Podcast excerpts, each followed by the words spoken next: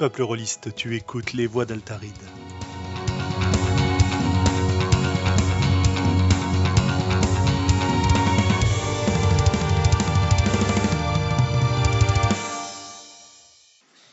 Et bonsoir et bienvenue sur le numéro 44 des voix d'Altaride. On est le Bonsoir. bonsoir le 3 avril avec Xavier que vous avez déjà entendu. Avec Eh oui. Willem qui nous parle de... Alors Xavier, tu nous parles de Nantes. Dès, dès qu'il y a, dès qu'il y a un blanc, je parle. le- C'est ma Bonsoir. soirée. Euh, je disais, nous sommes donc avec Xavier de Nantes, nous sommes avec Willem de Chicago Salut et nous sommes avec Anne de Rennes Salut qui est ce soir exceptionnellement à côté de moi puisque je suis à Rennes, j'ai transporté les micros, le matériel dans un euh, Wow. magnifique salon de bois tout autour de nous. Et on va parler ce soir de comment faire brûler ce magnifique salon, comment le ruiner totalement, puisqu'on va parler de la guerre. L'émission s'arrête là. Bien. Euh, bah écoutez, euh, on va faire euh, comme d'habitude, on va se faire un, petit tour de, un petit tour de, de news diverses et variées. Euh, je vais évidemment jouer à l'autocrate et, et commencer. Euh, nous avons donc des émissions spéciales qui sont prévues dans les mois et semaines à venir. La première euh, ayant lieu le mercredi 12 avril, donc globalement la semaine prochaine, quoi, euh, à Charybde, à Paris pour fêter la sortie de Libreté, donc un jeu qu'on a pas mal soutenu ici et qu'on a pas mal suivi. Ce sera l'occasion de faire le, dernier épisode de, de d'En route vers Libreté où on avait euh, interrogé plusieurs fois Vivien Féasson, le, le créateur du jeu, pour suivre euh, son aventure de financement participatif. Et donc, euh, bah, écoutez, les jeux sont prêts, les PDF ont été livrés et, et les versions papier seront accessibles notamment à Caribde, je crois aussi au festival euh, du- des mondes de l'imaginaire de Montrouge qui a lieu euh, ce week-end, le 8 et 9 avril. Et, et donc on va euh, rejoindre Vivien et toute son équipe pour parler du jeu, c'est-à-dire qu'on aura maquettiste, illustrateur, euh, auteur, etc. pour parler du jeu. Voilà, voilà. Deuxième rendez-vous, alors celui-là, il est pour, euh, pour fin mai. Je vous ai déjà parlé plusieurs fois dans ces micros euh, d'un podcast sur la littérature que j'aime beaucoup, que j'écoute souvent, euh, dont j'ai écouté tous les épisodes d'ailleurs, qui s'appelle Procrastination. Et on va se faire un crossover avec Procrastination, euh, pareil, euh, à Charybde, le 24 mai. Euh, Une soirée euh, en direct, retransmise, etc. Donc en compagnie de euh, trois auteurs qui constituent ce podcast euh, Laurent Genefort, Lionel Davoust et Mélanie Fazi. Voilà, voilà. Donc évidemment, écoutez Procrastination, écoutez-nous et on va faire des choses intéressantes à mon avis à cette occasion-là. Donc voilà pour les numéros spéciaux qui sont prévus. Je, je ne crois pas en oublier pour le moment. Euh, Avez-vous des, des petites choses à annoncer ou pas? Xav Moi, j'ai rien d'exceptionnel. Ok, très bien. Willem, je ne pense pas, euh, à moins que tu, tu veuilles annoncer une convention à Chicago. Non, que j'ai pas de convention à Chicago, euh, mais euh, non. Et puis j'ai pas grand chose parce que vu que j'étais en train de me déplacer pas mal, j'ai même j'ai pas euh, j'étais pas particulièrement en train de jouer. Donc. Oui, oui, non, mais ne t'excuse pas. hein. Euh, Anne, je suis pas sûr non plus, niveau jeu de rôle, que tu grand-chose à... à- Hmm?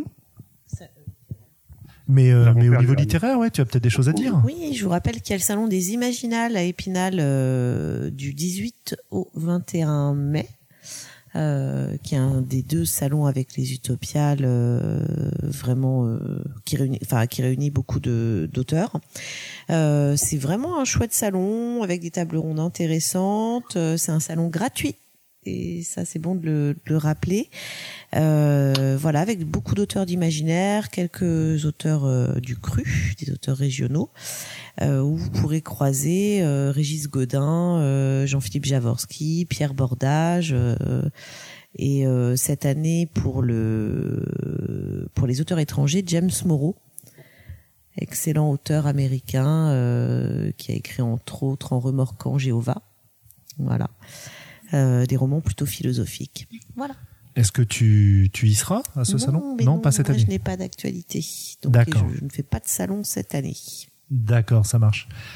Eh ben c'est pas mal ça. Je pense qu'on pourra cont- contenter une bonne partie de nos, de nos auditeurs hein, qui euh, nous disent régulièrement apprécier évidemment nos discussions euh, sur le jeu, mais aussi tout ce qu'on va évoquer autour du jeu, y compris en littérature, etc. Très bien, très bien. Bah écoutez, euh, passons probablement maintenant à notre. Ah non, avant de passer à notre plat de résistance, on va quand même parler de, de la raison euh, principale qui m'a qui m'a amené sur Rennes. Je veux dire ce magnifique salon. Non, euh, ce festival, euh, cette euh, occasion exceptionnelle, cette convention, voilà, je cherchais mes mots, merci Xavier, cette convention qui a eu lieu ce week-end, la convention Eclipse numéro 14, euh, qui était une expérience assez géniale pour moi. hein, comme euh, C'est la deuxième fois que je venais et franchement, je suis toujours pas déçu. Donc euh, ça va pas, il va falloir faire quelque chose, les organes, hein. sinon je vais continuer à revenir. hein. Xav, comment ça s'est passé pour toi? Bah moi j'ai été aussi, moi j'ai été aussi, j'ai passé un excellent moment. Ça a été l'occasion de revoir euh, tout un tas d'auteurs indépendants que j'aime beaucoup. Hein. Euh, je les cite en vrac, j'en oublierai cer- certainement et ils m'excuseront. Euh, Thomas Munier, Romaric euh, Briand, Joanne Scipion, euh, pour les plus célèbres, et puis d'autres, qui, bah, Manuel Bédué évidemment, euh, euh, et puis tout un tas de Sarah Newton. Ah, tu l'as pas vu Sarah, toi, parce que tu, tu- tu es parti un peu trop tôt. D'accord, ah, c'est dommage. Et puis tout un tas de, en fait, on s'aperçoit qu'il y a plein de gens qui euh, qui bidouillent leur petit système et qui font des jeux très intéressants, un petit peu dans un petit peu dans leur coin et qui sont moins médiatisés, mais euh, mais que j'ai- pu croiser, que j'ai pu apprécier. euh, euh, voilà. Et puis on euh, le, le comment dire le samedi soir, je me suis retrouvé un des derniers MJ à présenter ma partie, donc j'ai j'ai pas eu de joueur. Alors peut-être que le jeu je proposais de, l'OSR euh, et, et c'est quand même une niche euh, dans le monde du jeu de rôle. Peut-être que ça plaît pas à tout le monde. Et en plus, j'étais parmi les derniers MJ, donc j'ai eu personne. Et du coup, je me suis euh, rabattu sur quelqu'un d'autre qui n'avait pas non plus euh, trouvé chaussure à son pied. Et j'ai eu la chance de jouer avec Julien. Alors vous me direz, c'est dommage d'aller en convention pour pour jouer avec quelqu'un avec qui on joue régulièrement, mais comme c'est toujours un plaisir de jouer avec Julien, je n'ai pas été déçu. Et à quoi est-ce qu'on a joué, Julien?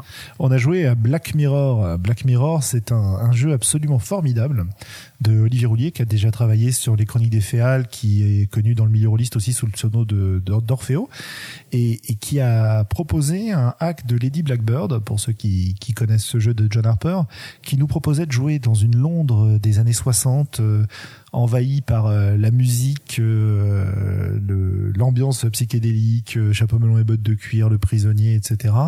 Dans lequel on a joué en fait des Des comment tu disais des hipsters, des hipsters magiques. Des hipsters.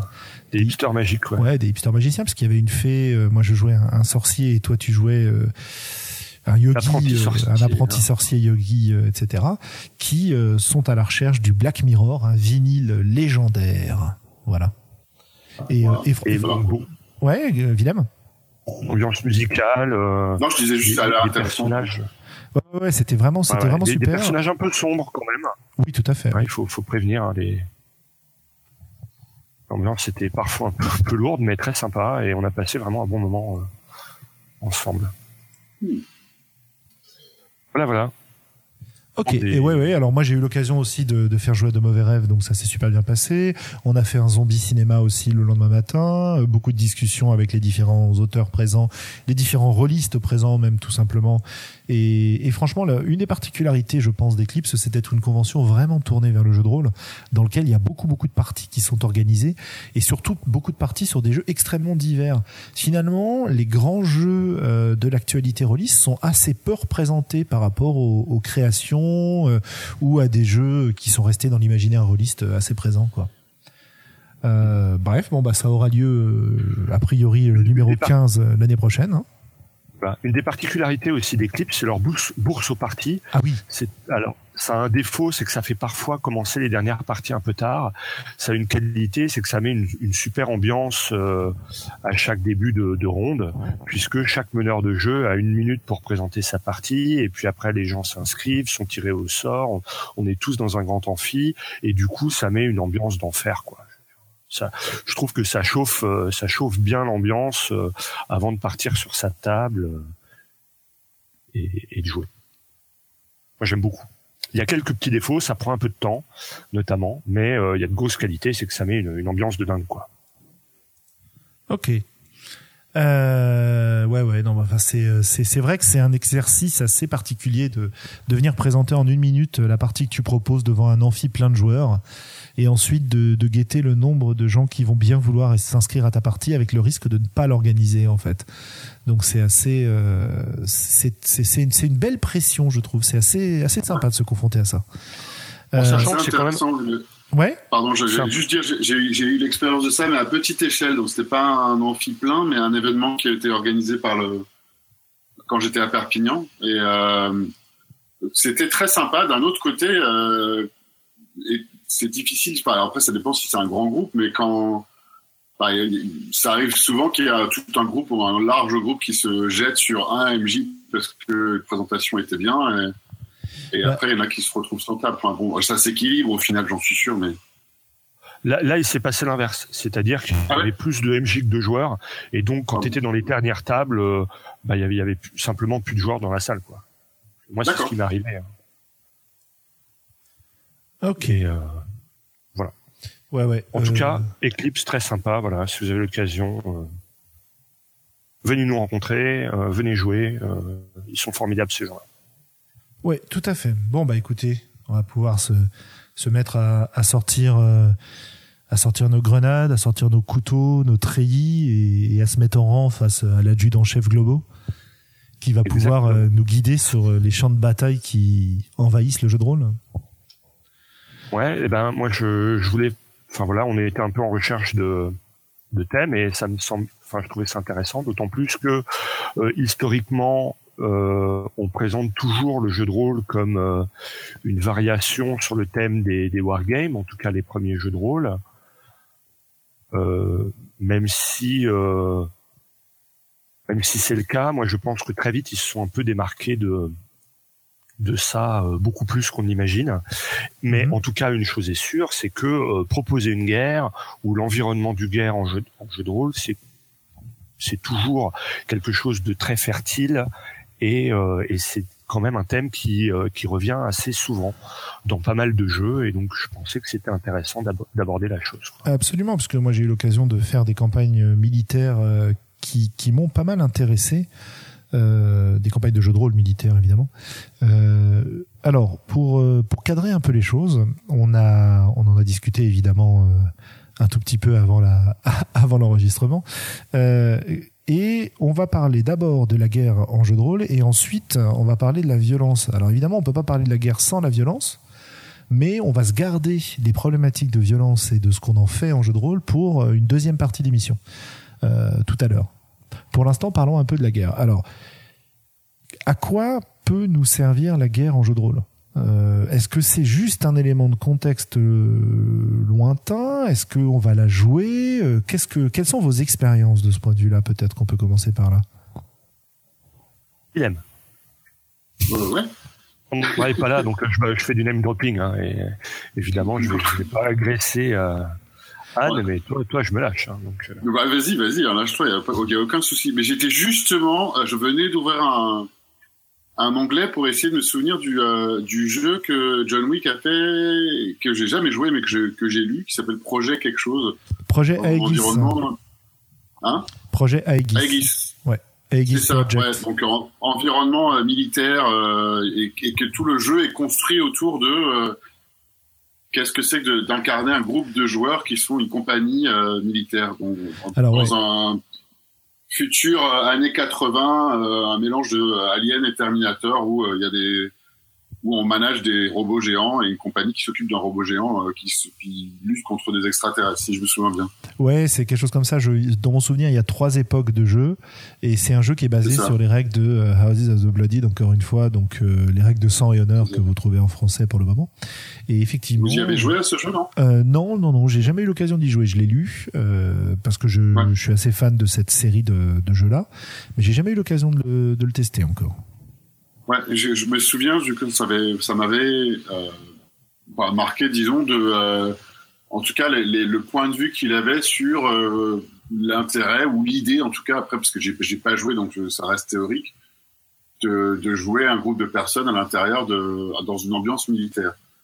Donc ça, il y a un, ça c'est un, un, thème auquel j'ai pensé. Mais alors après, je, j'ai, moi, j'ai pas trop joué dans les ambiances militaires. Le, seul autre truc sur lequel je pense pas mal en termes de guerre, c'est euh, généralement euh, avoir pas mal de soucis euh, avec des règles de de, bah, de guerre, de combat, de combat de masse en fait, et que la plupart du temps, moi, en tout cas en tant que maître de jeu, ça me barbe très vite les règles de combat de masse, à moins qu'elles soient ultra simplifiées. Et que du coup, euh, souvent, je, je m'éloigne et j'essaye d'éviter euh, de, de, genre de scénario ou d'ambiance où on se retrouve dans des combats de masse ou dans des environnements de guerre. Je trouve ça assez complexe à gérer en tout cas. Euh, et le seul autre truc auquel je suis en train de penser dans des environnements que j'ai, que j'ai joué et qui était, si je me souviens bien, plutôt facile à gérer dans la première édition, c'était Bloodlust. Oui. Euh, même si c'était euh, c'était anecdotique quoi, c'était arrivé un ou deux un, un ou deux moments qu'on je crois qu'il y avait une campagne que j'avais fait jouer il y a très longtemps, euh, qu'on s'est retrouvé dans, un combat de masse. Euh...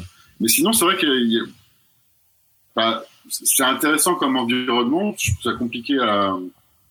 On rentre très vite dans des, trucs de jeux de plateau ou de wargame qui m'intéressent moins. Euh, et étant donné qu'on est souvent, en tout cas généralement, en train de jouer des, individus, à interpréter des personnages qui sont des individus et du coup, euh, j'ai pas trop joué ouais, dans, dans un environnement euh, qui soit qui rentre en tant que groupe dans euh, un environnement militaire ou des soldats ou quoi. Ouais, c'est intéressant parce que là, dans ton, dans ton discours, on voit apparaître déjà euh, plusieurs types de jeux. C'est-à-dire que d'un côté, toi, tu te, j'ai l'impression que tu te focalises pas mal sur le, la bataille, quoi, le, le, combat de masse, le moment où on va être plongé dans ce, dans ce chaos et la difficulté qu'il y a à gérer ce genre de situation. Ouais, c'est un des trucs qui, qui, vient à l'esprit pour démarrer la conversation. Quand ouais, bien sûr. Oui, non, mais attends, il n'est pas question de te juger, euh, Willem. je le prends pas comme ça. Non, je sais bien.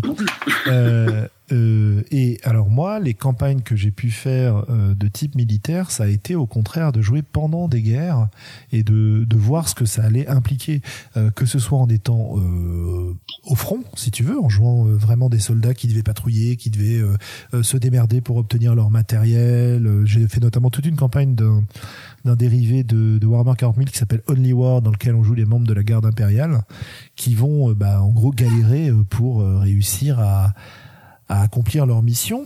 Euh, et ça m'a permis de me plonger vraiment dans, le, dans l'ambiance des séries euh, militaires euh, euh, dont évidemment j'ai oublié le nom, mais euh, qui se passe, bah si un peu Band of Brothers ou toutes, ouais, toutes ces histoires-là, quoi. Là. Ouais, ou toutes les séries au Vietnam, etc. C'est-à-dire toutes ces séries dans lesquelles finalement le, le combat, la guerre, la bataille n'est que l'occasion de scènes à l'intérieur de la série, mais ne plus pas la, la, grande majorité de la série, quoi. Et où tu Alors peux... ça, effectivement, j'ai eu l'expérience de ça plutôt en tant que joueur euh, sur des, les grandes campagnes de Warhammer à l'époque, ouais.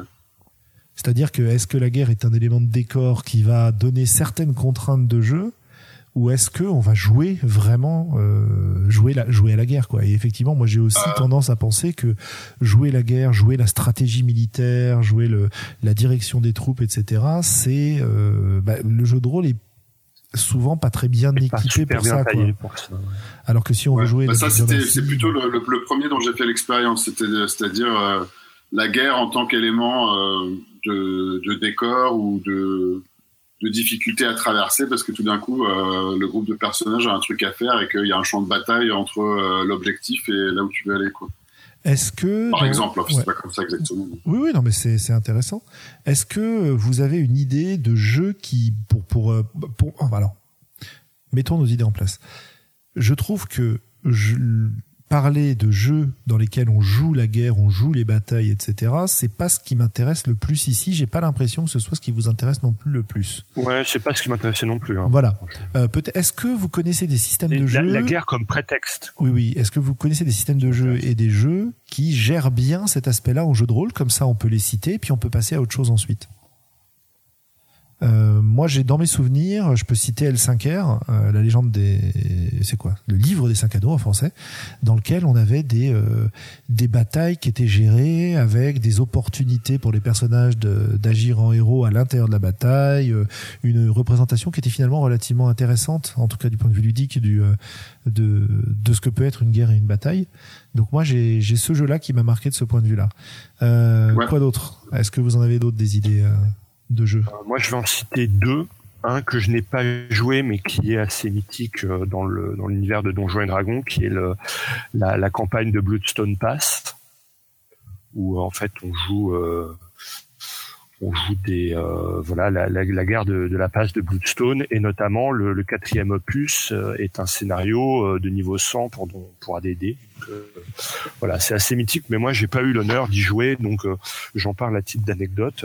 Moi la la le puis les batailles de le mieux géré la euh, voilà la, la guerre pour moi et là où je me suis le plus éclaté, c'est dans une campagne de Donjons et Dragons 3 troisième édition qui s'appelle The Draw War, qui est euh, fait par un, un éditeur indépendant, euh, Mongoose Publishing, euh, qu'on peut encore trouver en PDF sur DriveThru sans trop de problèmes, et, et qui gère très bien les batailles, puisqu'effectivement euh, il y a un système à la fois de points qu'on accumule pour euh, à la fin voir comment la bataille en global s'est déroulée, et qui permet de jouer euh, trois quatre scènes un petit peu euh, emblématiques euh, de la de la bataille cumuler ses points et puis à la fin en fonction de est-ce que des objectifs ont été atteints est-ce qu'on a est-ce qu'on a bien ou, ou mal géré ces scènes on, on aura un, un, un- un final qui sera raconté et c'est moi la, la gestion de bataille qui m'a le plus plu parce qu'elle est au bout du compte plutôt narrative euh, Ouais. euh, in fine, même si elle est soutenue par un peu de mécanisme de euh, j'ai euh, j'ai réussi mon duel contre le général, j'ai gagné tant de points, j'ai évité que on, on sabote euh, nos machines de siège, j'ai gagné tant de points, etc., etc. Il y a, y a quand même un domaine euh, dans lequel euh, les cousins du jeu de rôle hors wargame euh, peuvent être intéressants du point de vue de la, de la bataille elle-même, euh, c'est le GN. Moi, je je sais pas si Yann, tu as des choses à dire sur le, les batailles, les grandes batailles de GN, les, les combats de GN. Moi, je me souviens quand même d'avoir été présent à un GN, alors c'était il y a sacré bail, euh, GN La Faille euh, avec euh, un grand paquet de joueurs et à la fin une bataille finale et c'est vrai que c'était hyper impressionnant d'être sur le champ de bataille avec les, les, les deux camps qui s'affrontent. Euh, je sais plus c'était com- combien il y avait de, de monde là-dedans, mais t'avais euh, peut-être 200 personnes de chaque côté euh, qui se fonçaient dessus. T'étais au milieu du chaos. Et bon, ça m'a pas spécialement plu, mais euh, en tout cas c'était impressionnant. J'ai été beaucoup plus intéressé par euh, être pris dans la bataille, mais sans y participer. Euh, quand je me planquais dans les herbes avec euh, le chaman de la tribu, euh, les enfants sacrés de la tribu dans laquelle je jouais, etc. Quoi. Bah, je crois que tu as bien résumé. le, le, con- le- la, guerre en GN, c'est une, une bataille finale, souvent, Ouais. quand c'est quand c'est physique. Donc c'est impressionnant, mais pas nettement euh, intéressant. C'est un moment aussi où tout le monde se défoule. Les règles doivent être très très strictes parce que il y a quand même euh, à chaque à chaque bataille il y a au, moins quelques blessés. Euh, bon, en France, euh, les règles sont, sont beaucoup plus strictes qu'en Belgique, par exemple, où on peut taper à la tête, où on peut taper fort, euh, voilà. Donc, euh, on, on m'entend- oui? Oui, oui, on Ouais. t'entend bien. Oui, oui. Euh, et, euh, et du coup, voilà, c'est souvent la fin. Tout le monde a besoin de se défouler. On a des niveaux euh, les uns et les autres assez assez différents. Donc voilà, je trouve ça plus intéressant toujours en, en GN, le, le, pas tant le combat que la guerre euh, comme euh, comme décor, comme scénar de, de fond, ce qui permet de, de, de faire euh, le même principe que, que Game of Thrones par exemple, où euh, la guerre est, est un décor pour raconter des petites histoires. euh, sur le background et avoir une influence sur la grande histoire à un moment, euh, ce qui est une narration particulièrement intéressante en, en GN, où là évidemment il y a plus de, de possibilités. Le combat, bon, euh, d'ailleurs ça se fait plus tellement le, le combat euh, final euh, en mode fan, euh, c'est parce que c'était enfin voilà c'est devenu tellement un rituel que tout le monde y allait un peu en rigolant en disant allez c'est le combat final allons-y mais mais voilà par contre le, le, le, la- le, le thème de la guerre pour pouvoir jouer justement de ces petites histoires qui viennent raconter la grande, c'est toujours intéressant à, à mettre en place. Euh, parce que on est dans un contexte de, de diplomatie, on est euh, dans un contexte où on peut faire pas mal de coups en douce et sans OGN, c'est toujours assez euh, assez assez jouissif. Euh, et jouer avec des personnages un petit peu euh, différents. Moi, je me souviens d'un jeu où j'avais joué une courtisane de guerre. Donc, c'est quand même un concept particulier. Une Ah courtisane, ouais, une courtisane de guerre euh, qui était, euh, c'était très rigolo parce que c'était euh, un peuple très militaire et du coup, en fait, c'était une courtisane de guerre qui servait de diplomate en plus. Donc, Euh, Tu, tu, courtisane de guerre, tu veux dire une fille à soldat ou? Ah non, pas du tout. Non, non, non. Voyons. Une fille à Ouais. général, Ouais, exactement, c'est ce que j'allais dire. Eh, me prends pas mes vannes. J'aurais jamais accepté Ah, la simple soldat. Mais euh, oui, mais alors du coup, c'est très drôle parce que parce que je suis arrivée en en guerrière en disant d'une voix euh, flûtée euh, mais comment ça il n'y a personne pour porter mes malles euh, voilà donc c'est un personnage qui est très drôle à, à jouer et assez inhabituel et là on était vraiment euh, dans une dans un peuple guerrier euh, tr- très très hiérarchisé et, euh, et là c'était là c'était vraiment intéressant à jouer. Donc quand la guerre est un est un décor où- souvent en GN c'est pas la, la guerre elle-même la guerre arrive en GN donc c'est l'avant voilà. Le, le calme avant la tempête on arrive pour des négociations qui dégénèrent euh, Dieu merci euh, à chaque fois qui donnent lieu euh, à une, une guerre en jeu et après une guerre euh, plus longue parfois si on a on a vraiment raté nos né- négociations Oui, euh, par exemple, je me souviens que le, le GN Conan euh, auquel j'ai joué cet été, mais tu, tu y étais aussi d'ailleurs, Ouais. Anne, euh, la guerre était vraiment présente dans tous les esprits parce qu'elle était sur le point d'éclater entre plusieurs nations ou existait déjà entre plusieurs nations. Et comme c'était un jeu dans lequel il y avait beaucoup, beaucoup de joueurs et beaucoup de nations, il y a eu effectivement des enjeux assez importants pour, euh, comment dire, pour ces négociations en fait. Et ils avaient même mis un système en place de wargame, vraiment, dans lequel on pouvait déplacer des troupes pour pouvoir ensuite aller jouer des espèces de, de micro-batailles entre quelques joueurs pour déterminer euh, des raids sur des territoires, capturer des territoires, etc. etc. Bon, moi, c'est pas le jeu qui m'a intéressé dans celui-là, mais ça avait l'air plutôt bien organisé Il avait le mérite d'exister. il avait le mérite d'exister et, et il était plutôt bien organisé. Et c'est vrai que euh, en jeu de rôle, j'ai rarement vu des, des gestions de ce type-là en fait. On s'inter et je pense que le- ce que disait Anne est très intéressant de ce point de vue-là, euh, que la guerre permet de raconter des, des petites histoires qui permettent de passer et de décrire la grande. Euh, c'est quelque chose qui c'est quelque chose sur lequel on se focalise beaucoup en fait. J'ai l'impression dans les scénarios autour de la guerre, enfin les scénarios, les, les jeux et les scénarios autour de la guerre en jeu de rôle. Voilà. Euh, on nous on nous citait, je te, je te redonne la parole juste après, on nous citait aussi, euh, c'est nos, nos amis des aventureux avec lesquels j'ai pas annoncé, mais on va aussi faire un podcast ensemble bientôt. Euh, j'ai oublié de l'annoncer tout à l'heure quand je faisais mes annonces, donc ça c'est top, j'ai hâte. Qui nous, Étienne, qui nous signale A Song of Ice and Fire, donc c'est le, le bon, comment Le il trône s'appelle de en fer français, en- le trône de fer en français, pardon. Le trône de Euh, fer. Ouais, ouais. Qui, qui est un système qui permet de gérer les, les guerres de ce type-là aussi. Euh, voilà, bon, je pense que sur les batailles, on n'a pas tellement grand-chose à dire et on a bien entamé la suite. Anne, tu voulais compléter Tu voulais ajouter quelque chose Je t'ai coupé la parole. Euh, non, non, je pensais aussi à la, le- le- le- le- la guerre comme période historique en, en jeu de rôle, mais j'imagine qu'on va y, Ouais, on peut, on, venir. peut, on, on Ouais. peut y venir effectivement. Moi, moi, je trouve que c'est ça qui est intéressant, quoi. hein. C'est Ouais. la, la, la guerre en tant que moment où tout, de tous les possibles, moment de, de bascule entre un État et un autre, et, et moment où il y a une place pour des héros. La société va changer. Des héros, des salauds aussi. Et comme, Des dirait, héros, des salauds, et comme dirait Thomas Munier, euh, des héros, des salauds et des martyrs. et des martyrs, bien sûr. Alors que c'est vrai que le, le cœur de la bataille, comme tu le dis, Anne, hein, c'est un défouloir, que ce soit en gêne ou que ce soit euh, le petit moment tactique où on jette plein de dés et, et on, essaie de balancer tous les gros pouvoirs qu'on avait construits dans son perso, mais, mais fondamentalement, je ne crois pas que ce soit moi ce qui m'intéresse le plus dans le plus dans le contexte de guerre. Bah, c'est un peu. C'est bien effectivement la, la potentialité de la guerre. Oui, voilà, parce que le, moment du combat, euh, euh, pas du conflit, du combat, euh, toute façon, moi, je, moi, dirais, en tout cas, en jeu de rôle, quand ça m'est arrivé et en GN, c'est le moment où on a une connexion avec l'enfant. C'est-à-dire que là, on est en train de jouer à la guerre. Donc, c'est, oui, il y a un côté qui est, qui est, qui est amusant. On n'est plus dans un jeu stratégique, tactique où on joue en, en tant qu'adulte. Avec avec d'autres enjeux, d'autres envies, avec une autre façon de jouer aussi.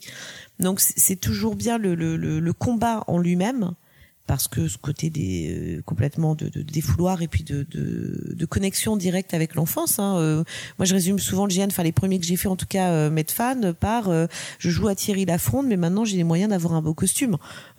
c'est mhm. c'est tout, mais sinon dans l'intention et dans la façon de jouer, ça, ça reste la même chose quand c'est du fan et quand c'est des choses plutôt plutôt physiques, mais mais mais voilà, ce qui est intéressant effectivement, c'est la tactique. Ce qui est intéressant aussi, c'est de comprendre des périodes d'histoire justement quand quand on est vraiment dans le thème de la guerre comme euh, comme période enfin comme sur des périodes historiques euh, c'est de comprendre pas de l'intérieur mais de, s'approcher d'une compréhension de l'histoire qui passe par la petite histoire. Et ça euh, ça c'est absolument euh, c'est absolument génial justement de de vivre ce que tu disais par exemple les héros les les bourreaux et les euh, et les martyrs. Euh, moi, je me souviens d'un jeu de rôle. Alors hélas, évidemment, comme d'habitude, je n'ai plus les références où ça se passait pendant la guerre 39-45. On jouait des résistants.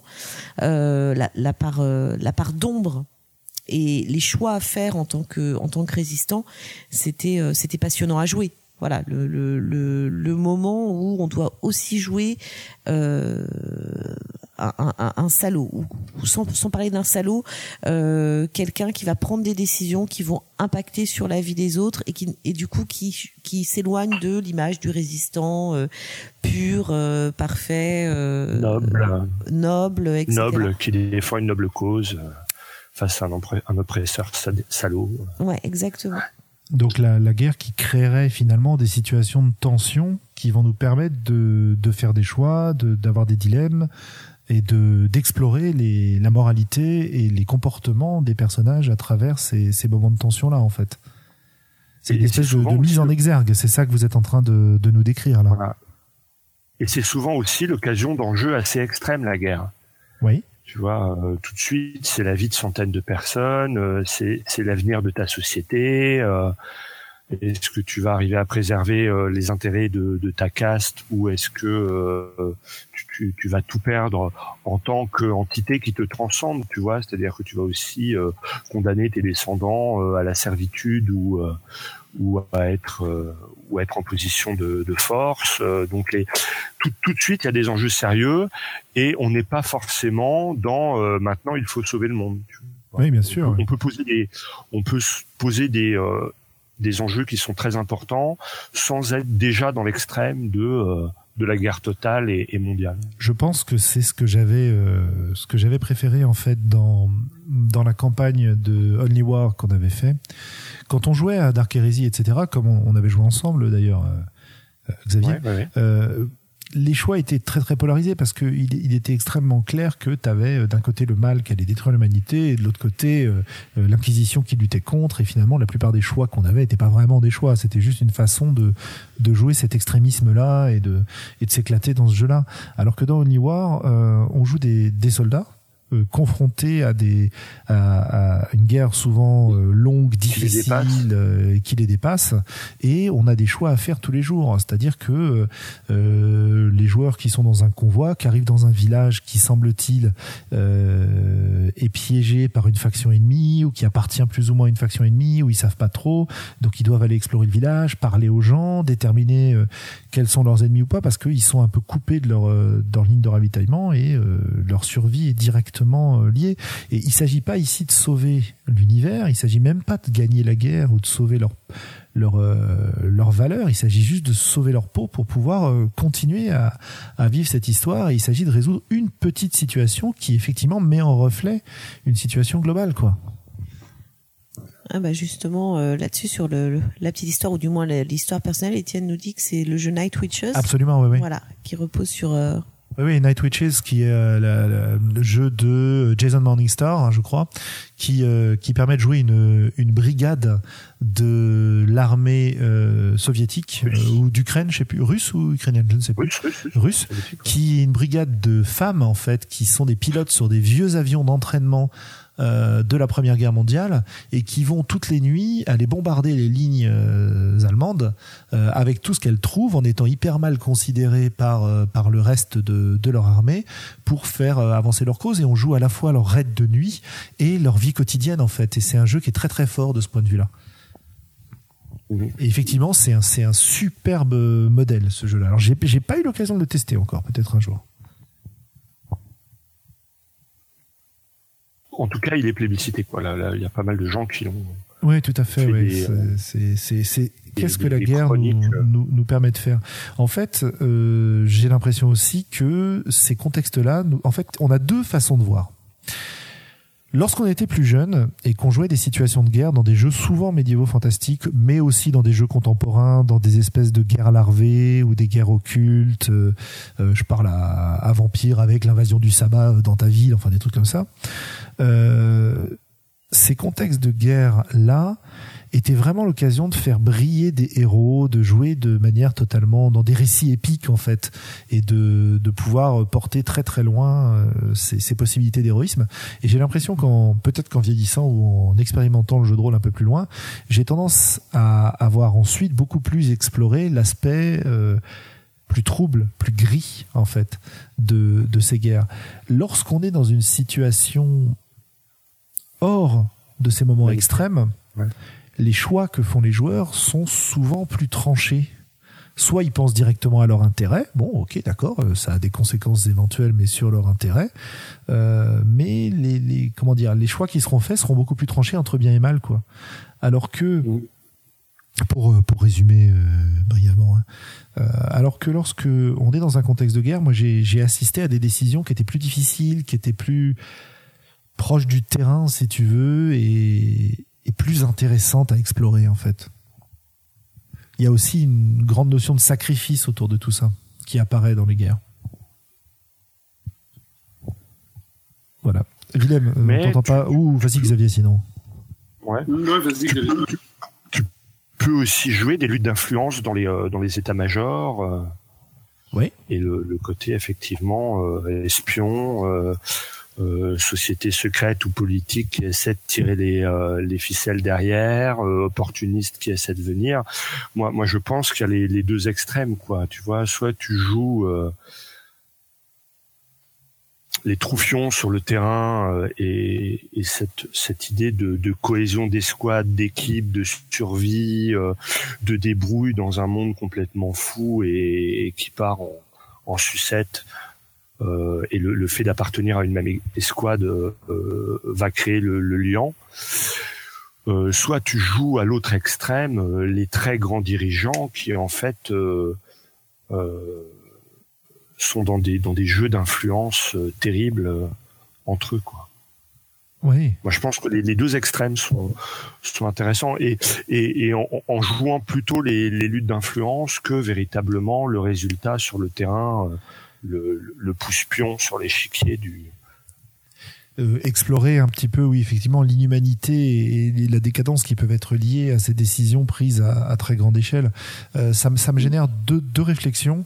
Euh, la première, c'est que effectivement, le contexte de guerre est un très très bon contexte pour former un vrai groupe de personnages, parce qu'on a vraiment soudé quoi. Ouais, vraiment soudé euh, ou alors soudé à un moment donné et on verra ce qu'il leur donnera, euh, ce qui ce qu'il en ce qu'il en deviendra ensuite.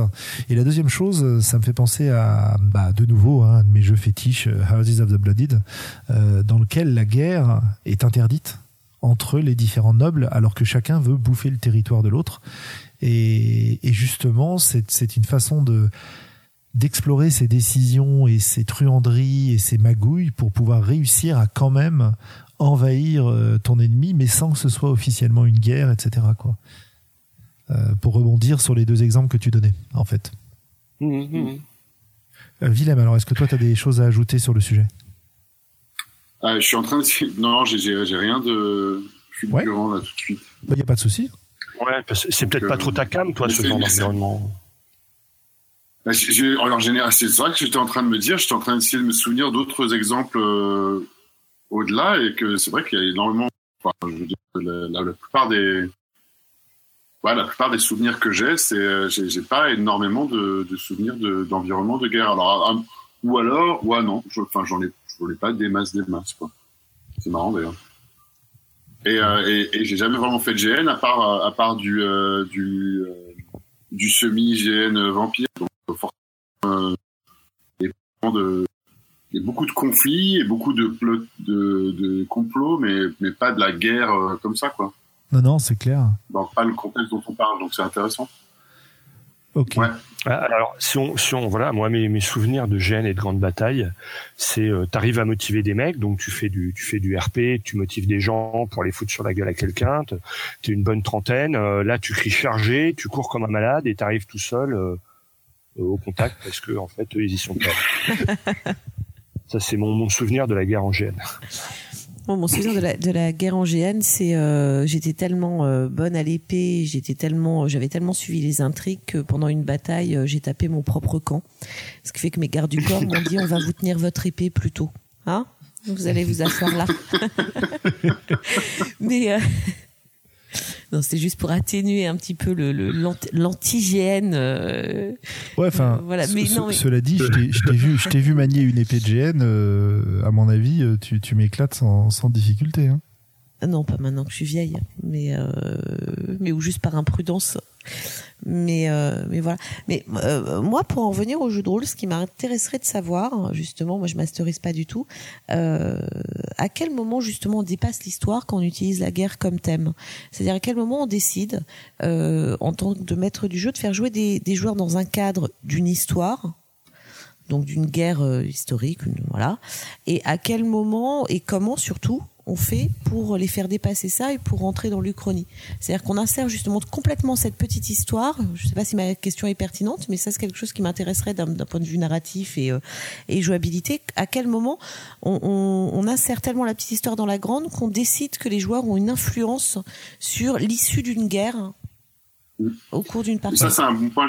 Ça c'est un bon point parce que c'est vrai que tout à l'heure quand Xavier était en train de mentionner l'influence que les joueurs peuvent peuvent avoir, ça dépend vraiment du contexte. Et à, propos d'histoire, c'est un peu pareil. Euh, ce que je suis en train de penser, c'est que moi, j'aurais tendance à, je suis pas un spécialiste d'histoire et ça m'intéresse euh, vaguement, mais pas plus que ça. Donc, j'aurais plutôt tendance à démarrer en disant, euh, en disant bon, euh, je, on va pas se référer du tout aux, faits historiques euh, réels, mais d'autres personnes que je connais qui sont très très férues d'histoire partiront avec énormément de détails et donc je sais pas, ça dépend vraiment des, joueurs. Je sais pas ce que c'est, ce que Xavier et Julien en pensent. Bah écoute, euh, je sais que pour certains férus d'histoire, ils vont justement choisir de, ils connaissent suffisamment. Enfin, on va même parler de, bah, on, a une connaissance commune qui est très férue d'histoire militaire et, et son, comment dire, un de ces grands trucs serait potentiellement dans ce domaine-là de, de, reprendre des batailles et de voir quand est-ce que le cours de la bataille peut changer sous l'action de d'une petite troupe. Et je pense que c'est c'est à ce moment-là, à partir du moment où tu arrives à identifier des points qui semblent clés, tu peux jouer avec. Par exemple, euh, je sais pas, qu'est-ce qui se passerait si tu envoies un groupe de joueurs détourner les avions qui vont bombarder Hiroshima? Par exemple, tu vois, c'est le, premier truc qui me vient en tête. Euh, qu'est-ce qui se passerait si euh, tu empêches euh, les taxis de la Marne d'amener les troupes de renfort sur le front quand les amants débarquent avec leur blitzkrieg?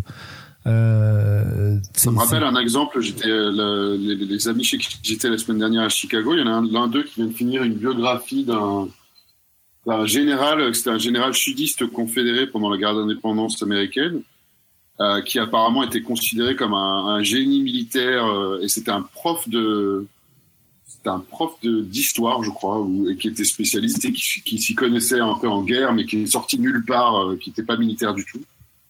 Et, et qui apparemment et, et, c'est très donc il est mort il est malencontreusement s'est fait tirer dessus après quelques batailles donc vers le début de la guerre mais et il y a énormément d'historiens qui sont d'accord pour dire que si cet homme-là avait survécu euh, les confédérés ont probablement gagné la guerre. Donc là, il y a probablement plus de détails pour un spécialiste d'histoire, mais euh, ce serait le genre de détails à aller regarder fouiller un petit peu. Il y aurait probablement du matériel pour, euh, pour des aventures. Il y a Judge qui nous signale sur le chat que effectivement, le, le grand principe du wargame, c'est ça a longtemps et dont vient le jeu de rôle au départ, euh, ça a longtemps été quand même de refaire des, des batailles comme tu vas refaire le match entre guillemets euh, pour euh, voir ce qui se passerait. Est-ce qu'il y avait une stratégie qui permettait de remporter la bataille alors que tout semblait perdu, etc., etc. Quoi. Refaire des grandes batailles pour analyser les stratégies et en découvrir de nouvelles. L'idée, ça, c'est que c'est à l'échelle de la bataille. Et ce que le jeu de rôle nous permet, c'est effectivement d'essayer de voir euh, qu'est-ce que qu'est-ce que un petit groupe d'individus peut changer au déroulement de l'histoire? Et je pense que ça c'est une question qui est beaucoup plus vaste et qui dépend un petit peu de la façon dont tu envisages euh, l'histoire dans ton jeu. Est-ce que tu considères que et là on, on, en revient finalement à toutes les problématiques de voyage temporel aussi hein, si j'étends un petit peu le, le sujet. Est-ce que un petit groupe d'individus peut agir sur des points clés pour changer l'histoire? Est-ce que ton histoire est robuste?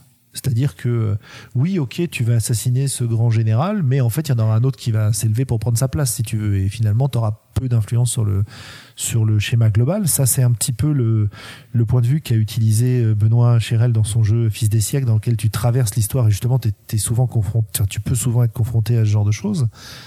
Euh, ou est-ce qu'au contraire, tu considères que l'histoire est fragile et où la moindre déviation va te, te, te déglinguer complètement la ligne temporelle et te faire entrer dans une uchronie très très différente.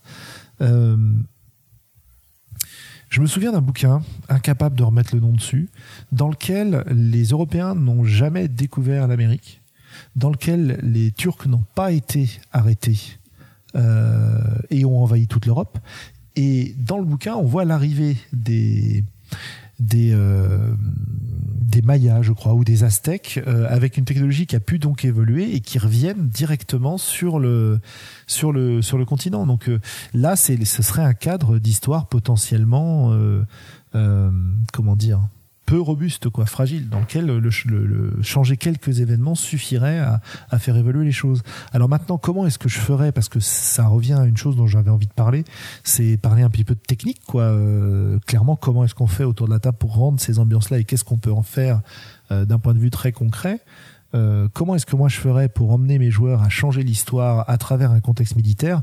Je pense que je les ferais intervenir sur des des contextes euh, et des événements qui me paraissent extrêmement clés et que je leur laisserai ensuite, et c'est ça qui m'intéresserait, je leur laisserai ensuite le choix de changer l'histoire ou pas, euh, sachant qu'il y aura évidemment des conséquences des deux côtés, quoi. Plus que donner comme euh, objectif de mission de changer le déroulement des choses. Vraiment, les amener à un moment où ils devront faire le choix. Est-ce qu'on conserve le, le, destin que nous, joueurs, on connaît, mais que nos personnages ne connaissent pas? Ou est-ce qu'on choisit l'autre voie qui va nous permettre de faire évoluer les choses, peut-être de sauver la situation, peut-être de l'empirer, etc., etc. Que pensez-vous de ça Qu'est-ce que vous feriez? De toute façon, j'aime bien les, euh, le jeu moral, donc euh, le jeu moral et la gentilité, et là, ça réunit un peu les deux, donc euh, moi, je, je, trouve ça plutôt chouette, quoi. Ouais, Willem.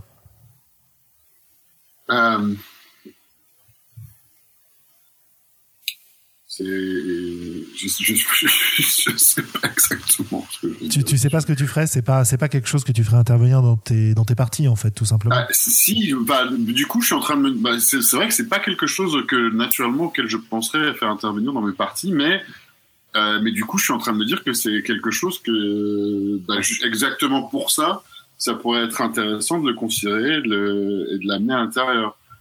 Donc du coup, je pense que j'aurais plutôt tendance à l'amener du point de vue, euh, je sais pas si ça répond exactement à la question, ce que tu es en train de dire, mais est-ce que j'apprécie en général, et ça rejoint vers la gentilité, mais euh, de comment est-ce qu'un petit groupe de personnes peut influencer un, événement de masse. Euh, du coup, et, et du d'ailleurs, je sais même pas dans quel jeu est-ce que je l'emmènerais. Ah, mais tiens, ça serait peut-être une opportunité parce que j'ai toujours pas joué à comment ça s'appelle euh, Shadow of the Demon Lord? Oui. Shadow of the Demon Lord, ça pourrait être un jeu dans lequel euh, je pourrais euh, jouer ou regarder à, à faire intervenir un environnement ou un fond de guerre. Ça, ça pourrait être pas mal. Ou alors, où est-ce que je mettrais ça?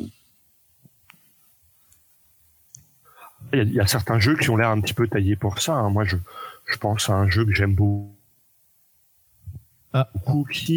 qui est forcément euh, au milieu de pseudo-guerre civile un peu permanente avec euh, beaucoup de factions qui ont des intérêts très divers.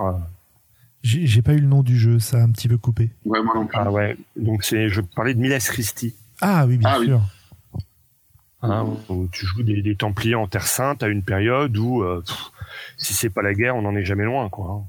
hein. Mm. Justement, les, les influences diplomatiques euh, des différentes factions vont à actuellement euh, sur potentiellement la, guerre ou la guerre. Euh, le seul autre truc que j'avais fait jouer, et euh, bah si d'ailleurs en fait si j'avais fait jouer ça il y a, deux ans, c'était à, à Seven Sea. Donc mais j'avais j'avais pris l'environnement donc qui était encore la première édition, euh, le fond et c'était donc plutôt utilisé comme euh, fond de décor que euh, que centre, mais c'était le, le fond de décor de la guerre entre le, la Mon- le Montaigne et Castille sur les euh, sur les lignes. Et il y avait certains événements euh, qui, qui mènent les joueurs d'un côté euh, à l'autre de, de- des lignes de front euh, de la guerre qui était arrêtée entre la Castille et la Montagne. Donc euh, il y avait Ouais. ça qui se passait. Je, je sais pas si on a bien répondu. euh, Pardon, William. Non, vas-y, vas-y. Je ne sais pas si on a bien répondu à ta question, Anne. Je pense que du point de vue narration, comment je ferais Je donnerais euh, aux joueurs une mission, qu'ils l'aient trouvée d'eux-mêmes ou que ce soit leur hiérarchie qui leur donne si on est vraiment dans un contexte militaire. Je les mènerais jusqu'à un point clé qui déclencherait une cascade d'événements auxquels ils assisteraient et qui pourrait éventuellement modifier pour euh, influer de manière euh, beaucoup plus générale. Je pense que euh, moi, ma méthode, ce serait effectivement de passer par une espèce de cascade et de- d'effet boule de neige en fait. Un- une modifi- Je serais plus dans l'idée d'une modification mineure qui entraîne des changements importants que dans l'intervention sur un événement majeur qui donnerait tout de suite un résultat hyper important. Voilà, je pense que ça, ce serait ma méthode. Ok. Euh, Qu'est-ce qu'on peut. Est-ce qu'on a autre chose à dire sur la guerre? Moi, je trouve qu'on a déjà pas mal euh, parlé sur le sujet. Et est-ce qu'on passe maintenant sur la, la question de la violence en jeu de rôle? Xav, puisque c'était Eh ben, ton sujet au départ. Ouais, ouais, ouais, ouais, c'est euh, c'est parti. Alors, je te laisse que moi, je- aborder le sujet. On constate quand même que très souvent, la violence prend une part importante dans beaucoup de parties de jeux de rôle. Et ces derniers temps, j'étais sûr. Au 44 des voies d'Altaride, on est le. Bonsoir. Surtout. Et c'est une chose. C'est-à-dire quand, quand t'as un problème, tu, butes le gars et il n'y a plus de problème quelque part. Et ces derniers temps, j'ai été fasciné par des jeux où la, la violence n'est pas une solution. Je pense notamment à deux jeux en particulier. Je pense à Marche Branche de Thomas Munier, où si tu as recours à la violence, les conséquences pour ton personnage, euh, tu prends de la noirceur, tu perds des pouvoirs, c'est vraiment. Donc tu, vas être tenté quand même très fortement pour utiliser d'autres solutions que la violence. Et le deuxième jeu, c'est euh, Mutant Year Zero, où euh, à chaque scénario, tu dois définir euh, un ennemi parmi les PNJ, et si tu arrives à t'opposer ou à emmerder cet ennemi-là, tu vas gagner des points d'expérience à la fin. Et donc le tuer ne résout pas le problème, puisque scénario suivant, il faut retrouver un ennemi. Donc au bout d'un ou soit que tu as plus intérêt à développer une vraie relation avec cette personne-là, plutôt qu'arriver avec ton flingue et lui coller une balle dans la tête. Et dans, dans ces deux cas-là, eh bien, ça, ça m'intéresse beaucoup en jeu de rôle de, de désamorcer la violence comme outil. si tu- D'accord, ce qui est quand même un, un changement de, de paradigme important pour quelqu'un comme toi qui a très très longtemps joué à Donjon et, et qui continue Ah, mais- d'ailleurs. Oui, oui, je, je prends toujours plaisir. Il y a, il y a le, le côté cathartique de la violence, on se défoule, on fait plein de dégâts, euh, on, on amoncelle les, les cadavres de gobelins sur le champ de bataille. euh, je trouve ça rigolo. Hein. Mais mais il y a des il y a des contextes.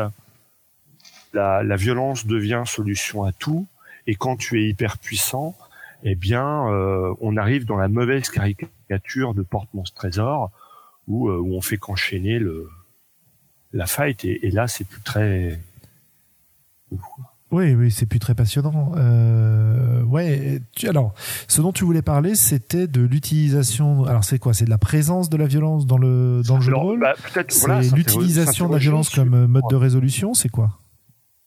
Eh ben, eh ben, euh, ce qui me questionne, c'est euh, qu'est-ce qu'on substitue à la violence euh, dans le jeu de rôle? C'est-à-dire que la solution de simplicité euh, pour les joueurs, c'est d'avoir recours à la violence. Et donc dès la création de personnages, euh, quelque part, c'est une bonne solution que de faire un personnage puissant et violent, parce que euh, en gros, tu vas avoir un seul bouton pour résoudre tous tes problèmes. Alors je pense qu'on peut on peut élargir ça à la notion de conflit et de déjà euh, examiner les différents types de conflits qu'on va avoir et est-ce que un conflit c'est forcément un conflit violent? Euh, on a parlé beaucoup Ouais, ouais, nous, je- dans ce podcast des conflits intérieurs, des conflits moraux, etc. Quoi. Euh, et quelles sont les solutions pour régler un conflit? Par exemple, c'est vrai que le réflexe de beaucoup de, personnages de jeux de rôle dans des dans des situations très traditionnelles, euh, ça va être, enfin très traditionnel. C'est un peu péjoratif, mais c'est pas ce que je voulais dire, mais ça va être effectivement de faire appel à la violence. Moi, j'ai un exemple en jeu euh, qui m'avait bien marqué. Un groupe de jeux que j'avais initié au, au jeu de rôle, qui était plutôt joueur de jeux vidéo au départ, on a fait toute une première campagne euh, qui était vraiment une campagne qui n'était pas du tout tournée autour de la violence. Évidemment, il y avait, il y a eu des conflits, il y a eu des combats, il y a eu des choses comme ça. C'était du, du mage Dark Age auquel on jouait, mais les personnages étaient toujours en train de chercher d'abord d'autres solutions, soit des solutions magiques, soit des solutions diplomatiques, etc. Et la violence elle-même n'était vraiment pas la solution initiale. Et les mêmes joueurs, euh, quelques temps plus tard, on joue à un autre jeu qui s'appelle les Chroniques des Féales, dans lequel, euh, alors je sais pas pourquoi, le joueur, un, un des joueurs qui avait été très très fin dans la campagne d'avant, se retrouve confronté à un marchand euh, qui ne Enfin, qui, qui en gros euh, refuse de lui vendre, euh, euh, je crois que c'était un arc, enfin un équipement quoi. Et là, il se met à euh, bah, à lui péter la gueule, euh, à l'agresser et à le dépouiller et, et, et à faire tourner la campagne complètement autour de la violence, de la fuite face au, au protecteur mafieux du marchand et, à comment dire déclencher une espèce de cascade comme ça avec des situations de plus en plus violentes à cause de cette ré- cette euh, réaction initiale en fait. Et, et c'était marrant parce que j'ai eu l'impression d'un joueur qui avait joué de manière plus subtile pour raconter une histoire auparavant et qui là en était arrivé au stade où il avait envie de tester la liberté que lui offrait son personnage d'exercer des solutions qu'il n'exercerait jamais dans la vie parce que c'est vraiment pas son type quoi. Donc euh, c'était c'était assez marrant de voir cette euh, ce déferlement de violence comme une forme d'exploration de thèmes qui ou de méthodes que lui n'utilise pas d'habitude. Et, et c'est intéressant aussi de remettre ça dans le contexte de la guerre, c'est-à-dire dans un contexte où la violence est omniprésente. Est-ce que, est-ce que la vraie, la vraie solution reste la violence? Oui. Tu vois, euh, euh, est-ce que, est-ce que, euh, est-ce que véritablement c'est ce qui va résoudre tes problèmes Est-ce, est-ce que c'est ce qui va te, te permettre de survivre? Dans, dans un jeu horrifique comme Sombre, par exemple euh, t'as souvent pas le choix et souvent la violence est la pire des, euh, des solutions parce qu'en fait tu t'exposes et tu prends beaucoup plus de risques et, et en fait tu ne tu as plus de chances de ne pas arriver au bout euh, quand tu quand tu vas chercher la confrontation violente. Alors que dans un jeu héroïque où tu es assez puissant, eh bien la violence devient une vraie une vraie solution. Ouais, et justement Parce que au, au bout du compte, tu risques tu risques pas grand chose en fait.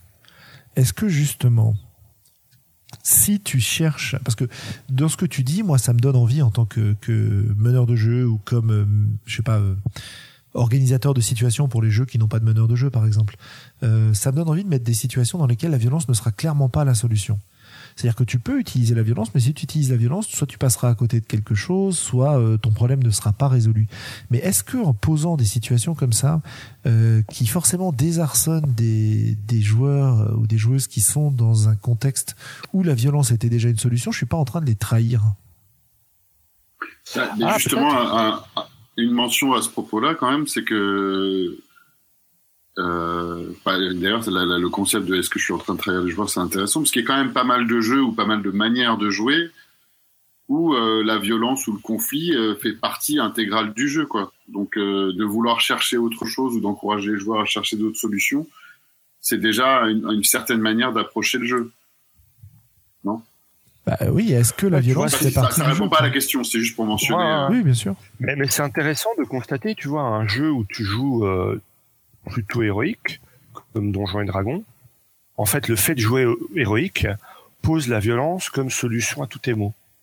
Mm. Et à des jeux où tu joues des gens qui sont euh, pas des héros, hein, si, sans prendre sombre, si on prend l'appel de Cthulhu, euh, euh, aller se faire Cthulhu euh, mano à mano à la Thompson, ça reste une mauvaise idée, quoi. Et, et donc dans les jeux où tu ne joues pas des gens héroïques, la, la, la violence n'est plus une solution. Bah, aussi dans un des environnement qui est, héros, qui- etc. euh, Tu peux y avoir recours et, euh, et effectivement, ça va résoudre pas mal de problèmes. Alors il faut, il faut avoir des. Ah, euh, attends. euh, comment dire des. euh, Ah, enfin, quand l'environnement autour des joueurs, autour des personnages est euh, presque certainement un environnement euh, menaçant et dangereux. Pas dans le genre, euh, si je me balade dans un donjon où euh, il y a des gobelins et des dragons et des orques, euh, je, je sais pas si je pourrais aller faire de la diplomatie avec eux.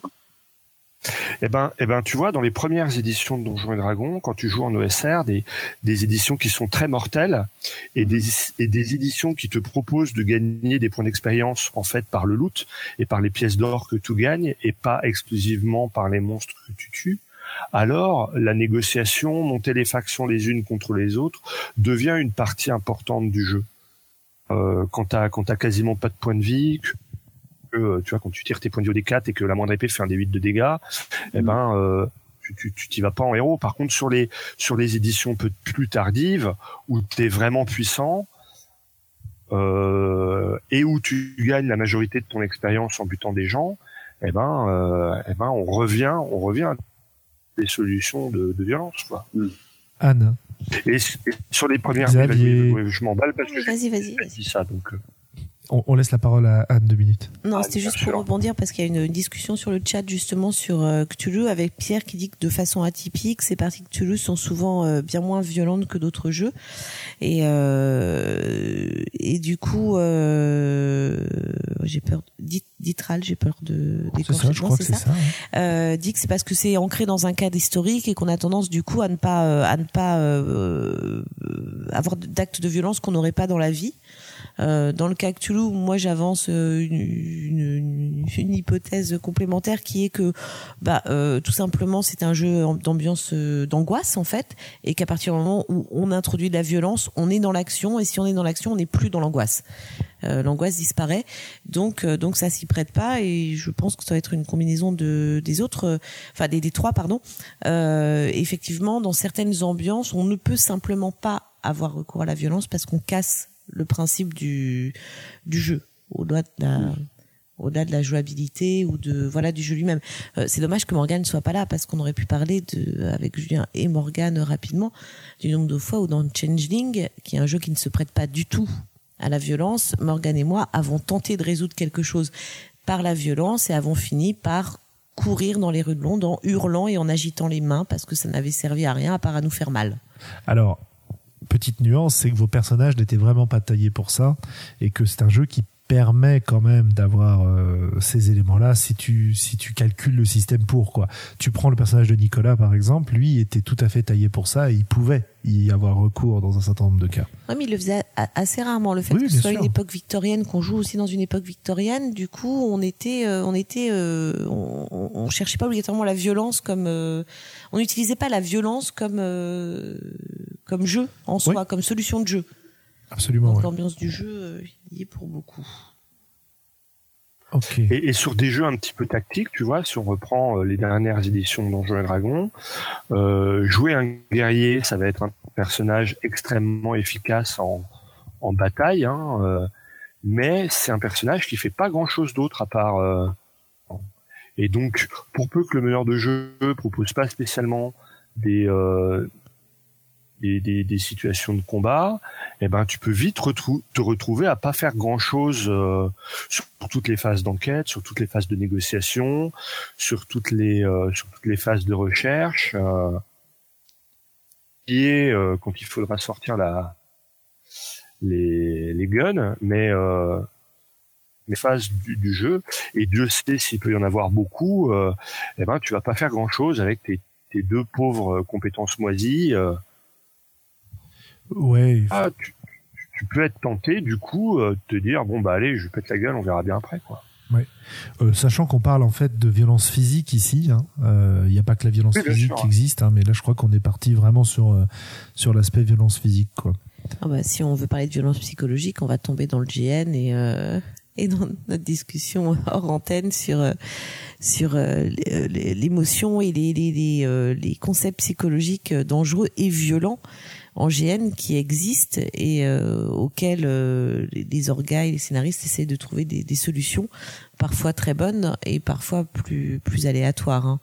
Mais euh, mais voilà. Mais avant ça, sur le jeu de rôle, il y a Étienne aussi sur le. Moi, j'aime bien faire les, les rapports mais- de mais chat. t'en je ça va oui, être c'est mon très rôle bien. maintenant, euh, qui euh, qui pose très justement la question du joueur, euh, le fait qu'un jeu soit mortel, c'est-à-dire qu'il y a en fait que que le personnage puisse mourir. Euh, Est-ce que ça a un impact euh, évidemment sur la façon dont on va gérer la violence en tant que Ah bah maître oui. du jeu, entre en tant que joueur et, et, et comment, enfin quel euh, quel postulat on va poser en fait Eh ben je par sais à pas. cette violence et par rapport aux conséquences de cette violence?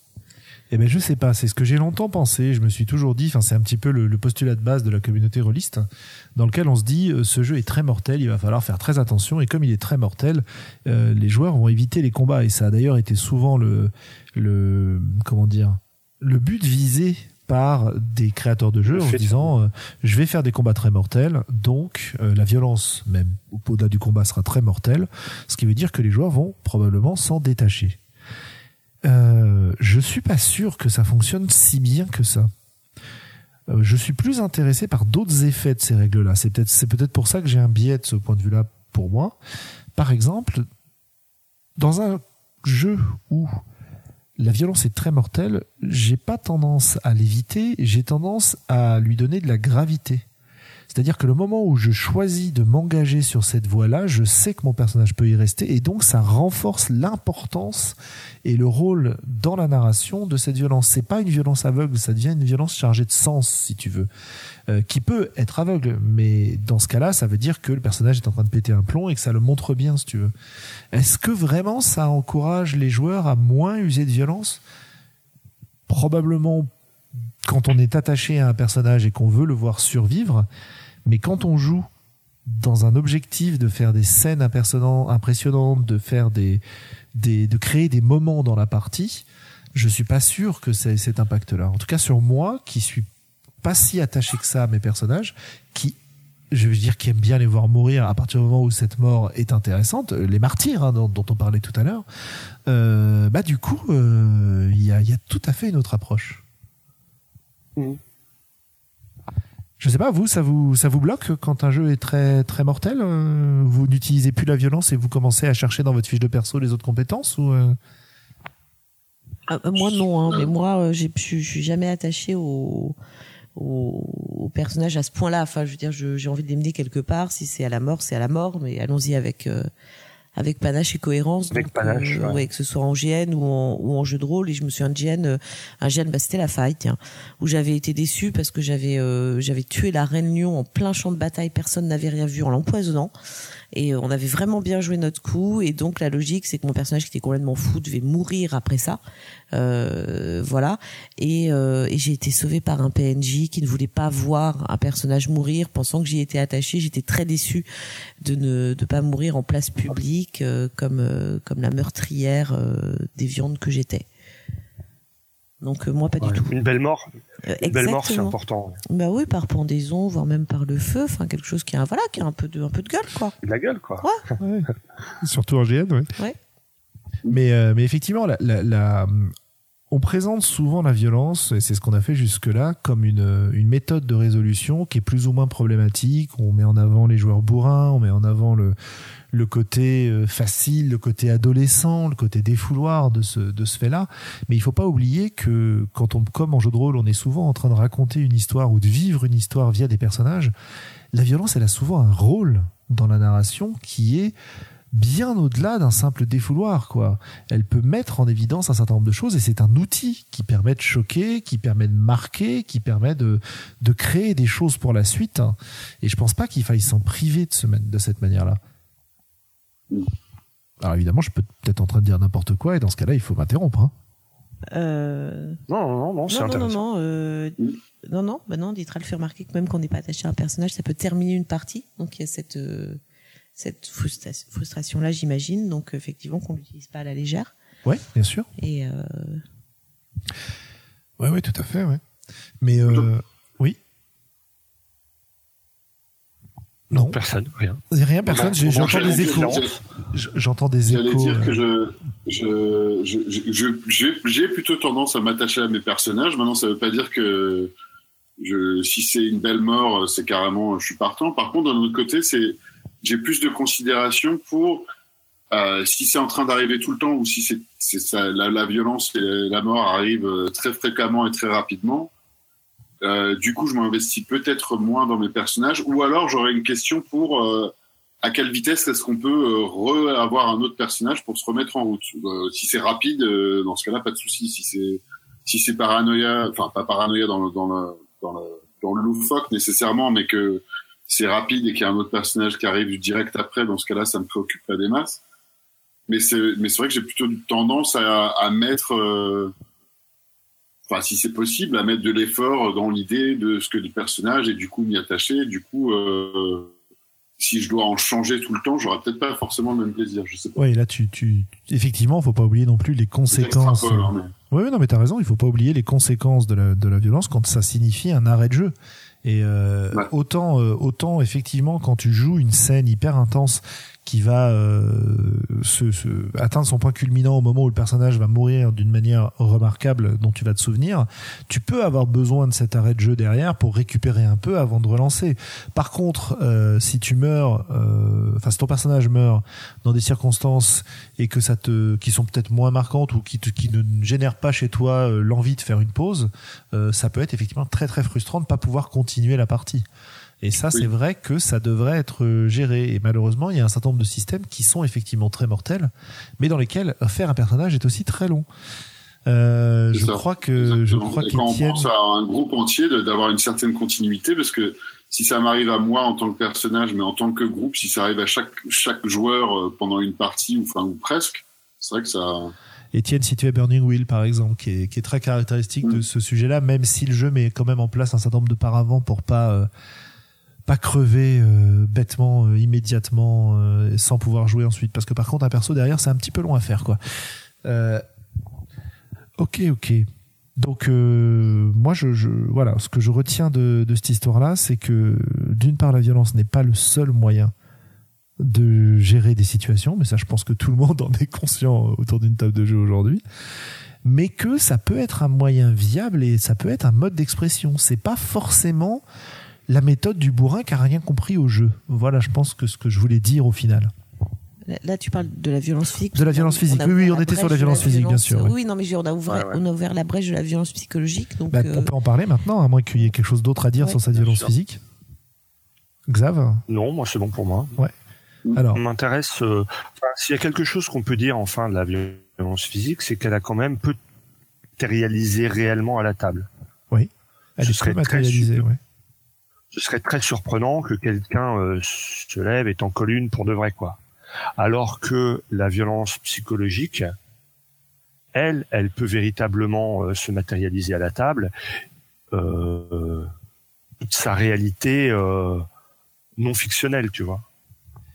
Ouais. Et alors, est-ce que ça, c'est pas dû simplement qu'on est dans une société qui est quand même très policée vis-à-vis de la violence physique?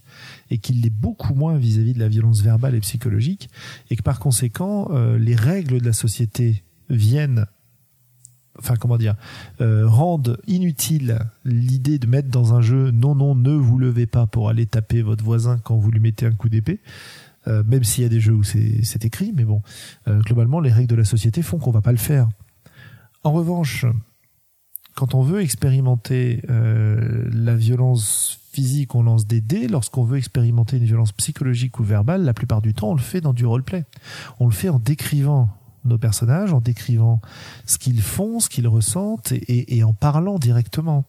Et malheureusement, pendant longtemps, on a eu zéro garde-fou vis-à-vis de ça, si ce n'est le, le fair play des joueurs et la conscience qu'on est en train de jouer à un jeu Comment est-ce qu'on fait pour gérer ça euh, en jeu de rôle, effectivement, et en GN euh, Moi, je, je, pense que c'est intéressant d'investir ces terrains-là, qu'il y a des choses à y faire, qu'il y a des choses à y dire, mais qu'on ne peut pas le faire si on n'a pas un certain nombre de précautions préalables et qu'on n'est pas sûr que la personne en face de nous va bien comprendre ce qu'on est en train de faire. Euh, on joue à s'engueuler. C'est pas toi que j'engueule tu vois. Et ça c'est c'est il y a, y a des il y a des scènes de conflit comme ça qui sont mémorables où on s'engueule autour de la table tout en se faisant de grands sourires et des clins d'œil parce que parce qu'on aime bien être en train de jouer à se crier dessus quoi. Euh, mais parfois malheureusement ça se passe pas comme ça. ouais, voilà il y a une paire de fois où, on où moi j'ai vu s'engueuler vraiment quoi et, et de bon cœur hein et euh, d'avoir des gens qui se liguent et qui mettent une vraie pression à, à, un des joueurs à la table. Enfin voilà, c'est toujours pareil. Si c'était, euh, si c'est le contrat social et si on s'est mis d'accord au départ qu'on va s'en foutre plein la gueule, etc.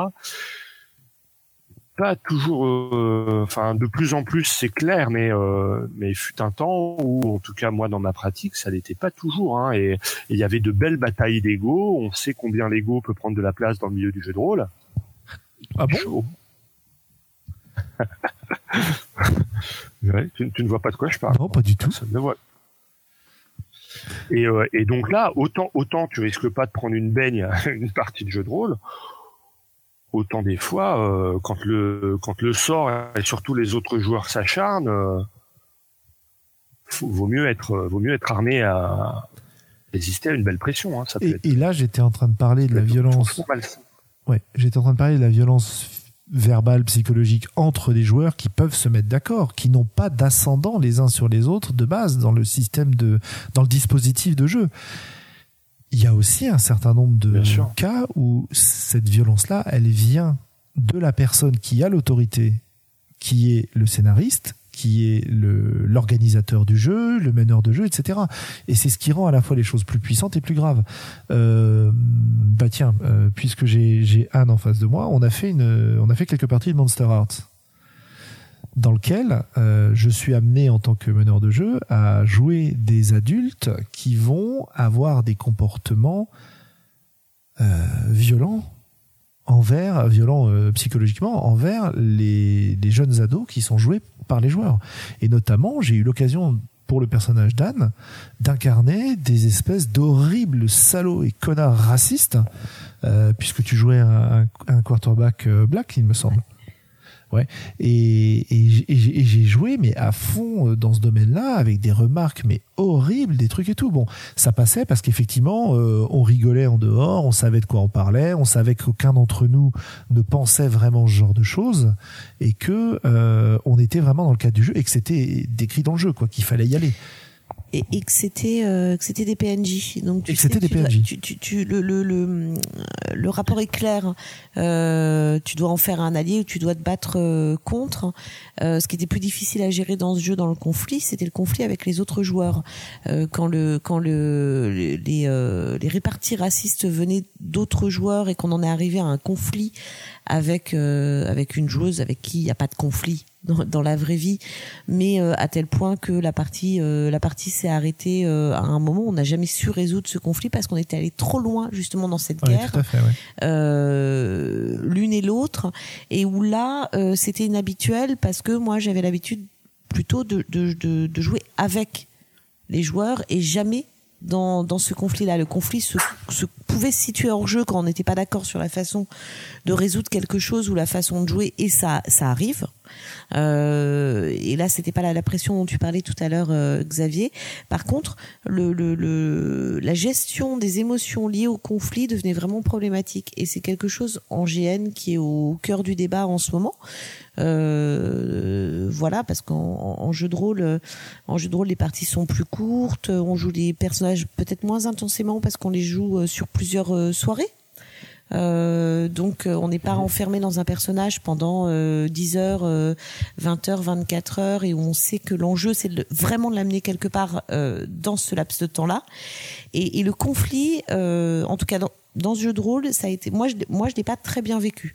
Ouais. Le fait d'être euh, de, de, de supporter des euh, des réparties euh, racistes, enfin des, des vannes racistes euh, de la part d'une autre euh, d'une autre joueuse et de voir que ni l'une ni l'autre n'étions capables hors jeu de calmer le jeu en jeu. Et on n'en avait pas été capable. On l'a joué vraiment euh, jusqu'au bout et je pense que si on faisait une partie de plus, on s'entretuait. Oui, les personnages, hein, pas les joueuses, Oui, parce oui, qu'il n'y a pas, y a pas de joueuses- souci entre les, Les joueuses, il y a, eu aucun souci. D'ailleurs, on n'a jamais reparlé. Voilà, mais les personnages s'entretuaient, c'était évident. Ouais. Et euh, et du coup, c'est délicat la question du de la guerre entre joueurs et comment on, on joue ça, surtout dans un jeu comme Monster Heart où finalement ça n'est que du roleplay. En plus, avec des des adolescents, donc où on joue des émotions toujours exacerbées. Euh, voilà. Donc c'est moins le, le y a, euh, moi je trouve ça plus difficile que la pression euh, de euh, de l'adulte référent euh, qui est au-dessus et qui a un pouvoir puisque de toute façon on jouait des ados incontrôlables donc euh, on s'échappait assez vite de cette pression là. Dans ce cas-là, ça marchait bien, ouais, tout Ouais. à fait.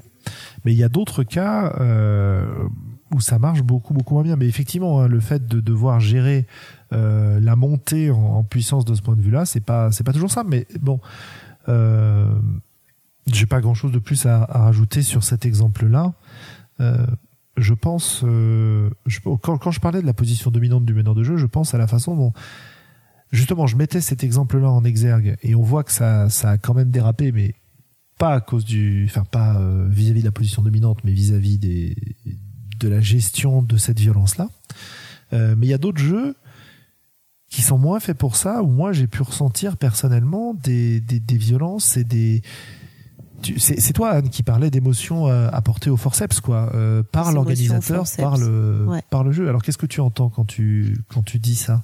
En, en, en GN, c'est le fait que on se retrouve dans des jeux narrativistes, romanesques, où euh, on doit obligatoirement être ému. Euh, ça joue obligatoirement sur les émotions et, euh, et on, on, on a beaucoup parlé dans les dans les jeux nordiques, c'est assez bien géré parce que le système d'atelier est assez au point pour euh, pour amener les joueurs à s'approprier un personnage qui va vivre des euh, des émotions extrêmes. Mais là, on joue tellement sur le cas par cas que euh, le conflit euh, peut être extérieur, mais il peut être aussi intérieur et absolument euh, terrible parce que c'est du cas par cas. On en parlait cet après-midi avec Julien.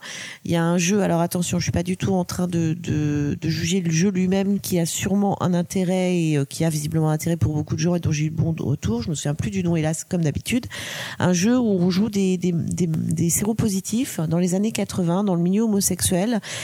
Une heure équivaut à, enfin, il y a des pauses où euh, dix euh, un an pardon, se, se passe et d'année en année on retrouve ces joueurs euh, séropositifs. Et euh, on peut faire tous les ateliers qu'on veut. Il y a une différence de perception. Moi, ce jeu m'a dérangé quand j'en ai entendu parler. Je dis bon, ok, on en est où dans le GN Pour, Pourquoi est-ce qu'on joue ça? Pourquoi est-ce qu'on va jouer ça? Qu'est-ce qu'il y a à comprendre là-dedans? Est-ce qu'il y a un dilemme dans le SIDA? Je crois pas. Donc il y a rien à comprendre là-dedans. Donc au début j'étais très en colère en me disant mais on, est dans un, une espèce de, de voyeurisme racoleur absolu. On va de plus en plus loin et voilà. Et en fait, euh, quelqu'un a fini par me dire mais euh, c'est un jeu qui a été créé par des, gens qui ont euh, bien 10 à 15 ans de, moins que moi, enfin qui sont joués par ces gens-là. Et ils n'ont pas du tout la même perception du sida parce qu'ils n'ont pas commencé leur enfin ils ont eux aussi comme nous nés dans les années 70 commencé leur sexualité avec l'ombre du sida qui planait. Mais ils ont commencé leur vie sexuelle au moment de la trithérapie. Donc le sida n'est plus une maladie euh, mortelle absolument voilà euh, comme nous on, on pas, l'a on pas l'a perçu vu comme ça en tout Mortel cas ouais. comme on l'a perçu et donc ils peuvent se permettre de toucher à ce sujet. Moi, j'en suis incapable. Moi, je suis absolument euh, incapable de, de voilà, parce que c'est un sujet qui a été euh, trop traumatisant à un moment et qui m'a demandé beaucoup de travail pour justement avoir euh, un positionnement, alors pas émotion, enfin pas intellectuel parce qu'il n'y a pas de positionnement intellectuel à avoir sur le sida, mais un positionnement émotionnel. Et ça, sans avoir d'amis comme certains de mes amis qui sont morts du sida. Donc j'imagine, euh, j'imagine euh, dans le cas où, donc dès qu'on rentre euh, dans des, dans des, dans une, violence psychologique, des idées qui passent par une violence psychologique ou par un conflit ou par des sujets qui peuvent être tabous pour des raisons émotionnelles, ça devient très très très très dangereux parce qu'on est au cas par cas. Et non, je suis désolée, un safe word ne résout pas le problème. On peut pas mettre en place des safe words en disant voilà quand c'est trop dur pour toi, euh, tu dis euh, vert et, euh, et c'est terminé, on arrête parce que ça fait pas partie du contrat de, jeu où on devrait pas avoir comme ça des, des mots qui désamorcent un jeu. Les, les, règles devraient être assez au point et c'est une réflexion à, établir vraiment en amont de façon à ce que le jeu soit fluide et qu'on soit pas confronté dans un dans un loisir à des choses qui peuvent être traumatisantes ou ou, ou, et je vais le dire, pire, à une espèce de thérapie de groupe, où là, il y a une pression sociale, euh, moi, je trouve, euh, terrible, où on est obligé de parler de choses dont on ne veut pas obligatoirement parler. Or, euh, contrairement à ce qu'on pense en développement personnel, bien sûr, le tabou est une chose effroyable. En revanche, la pudeur et le silence, parfois, sur certains sujets, peut, peuvent être euh, des solutions salvatrices. Voilà tout simplement. Et là, je parle pas du sida, je parle d'autres émotions, d'autres sujets, euh, voilà. Donc, c'est le danger en, en GN de, de, de, pas, de, de mettre en place des, des, euh, des sujets qui vont mener à une violence psychologique et à un conflit, obligatoirement, et là, à un conflit intérieur, sans mesurer les conséquences sur euh, le concept même du loisir, le concept même du jeu et ce que chacun va y chercher. Je ne sais pas si j'ai été très clair. Et tu vois, encore Alors, une fois, oui, à la violence et, euh, et, la solution de facilité pour, pour, pour, euh, pour proposer des, émo des, émotions fortes, en fait. Absolument, oui. Merci. Et le jeu dont je parlais, c'est oui, Just... Euh, Excuse-moi deux secondes. Ça a été... Pardon? Ouais, Non, juste pour dire que Judge dit c'est Just a Little Lovin'. Euh, voilà le jeu dont je parle. Alors on nous pose aussi, Ditral nous demande, mais qu'est-ce qu'ils y trouvent dans ce jeu-là euh, Il y a plusieurs choses. C'est d'abord l'émotion que ça va créer chez eux, donc ce qui peut renvoyer au, au voyeurisme dont parlait Anne, mais en étant peut-être un peu plus, euh, disons un peu plus charitable dans la façon de considérer les choses. Peut-être que ça permet aussi à des gens qui n'ont pas vécu cette horreur-là, qui n'ont pas vu cette horreur-là, de, de s'approcher, de, de, comprendre ce que ça a pu être pour les générations d'avant et pour certaines communautés et voir comment ça a marqué certaines communautés. Donc tu as un intérêt euh, voyeuriste si tu es extrême, euh, peut-être un peu anthropologique euh, si tu l'es moins. Ça dépend de la qualité du jeu en fait.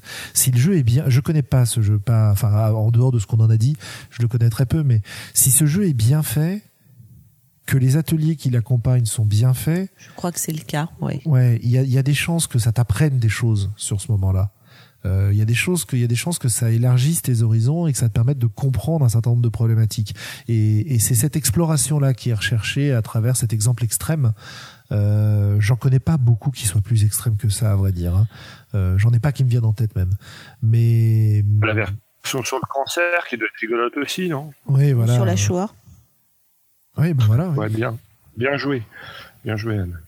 Non, mais euh, cela dit, je peux comprendre l'effet de catharsis. Après, c'est ce qu'on trouve, euh, c'est le sujet de la catharsis dans le jeu en général, dans le jeu de rôle et dans le dans le GN, et c'est important dans la gestion de la de de, de la violence. Euh, après, la catharsis, à l'origine, c'est quand même quelque chose qui est extérieur euh, à soi. Euh, dans le jeu, c'est plus ambigu. C'est pas du théâtre, c'est pas de la littérature. On n'est pas on n'est pas à l'abri.